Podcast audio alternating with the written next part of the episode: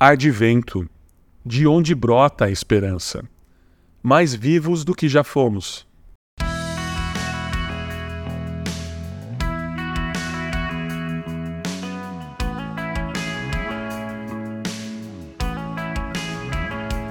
Alguns dias atrás, eu estava sentado ouvindo uma aula sobre composição e reprodução de células. Palavras como DNA, RNA, membrana plasmática e toda sorte de termos científicos ressoavam naquelas horas de concentração. Cada célula estudada podia ter funcionalidades e substâncias diferentes e variadas. E conforme eu estudava essas particularidades, uma questão soava com frequência cada vez mais alta aos meus ouvidos e incomodava meu coração. Como tudo aquilo poderia acontecer de forma harmônica e perfeita sem que houvesse um Criador? Como a vida é possível a cada átomo, célula, órgão e sistema do nosso organismo sem que alguém atribuísse isso a nós? Não bastaria trazer a existência, teria que ser multiplicado, desenvolvido, aperfeiçoado, cuidado por alguém que realmente conhecesse cada canto do ser humano.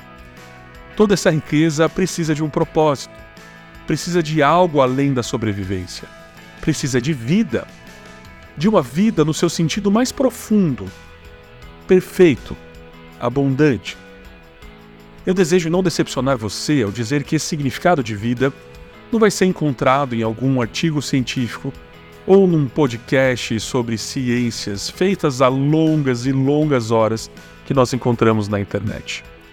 O significado real da vida, que abarca todas as suas complexidades, está na fala do próprio Deus homem, Jesus Cristo. Eu sou o caminho, a verdade e a vida. Ninguém vem ao Pai senão por mim. Isso a gente pode ler lá em João, capítulo 14, verso 6. Soaria presunçoso demais caso não tivesse vindo daquele que tudo criou. Ele vestiu-se de humanidade, carne e osso, adotou nossa vida, ou melhor, um conjunto de células como as nossas, com as mesmas fragilidades e dores da vida encarnada, mas em plena santidade. Tudo para que nós o conhecêssemos. Jesus deu sua própria vida. E esse é o ponto paradoxalmente assombroso dessa história. A morte dele numa cruz nos trouxe a vida que precisamos para dar sentido a tudo que somos, desde a planta dos nossos pés até o nosso último fio de cabelo. A sua ressurreição nos traz a esperança.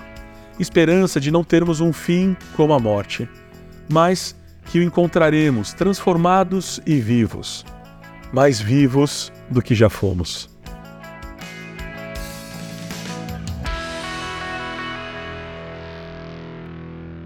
Você ouviu o podcast da Igreja Evangélica Livre em Valinhos. Todos os dias, uma mensagem para abençoar a sua vida. Acesse www.ielve.org.br ou procure por IEL Valinhos nas redes sociais.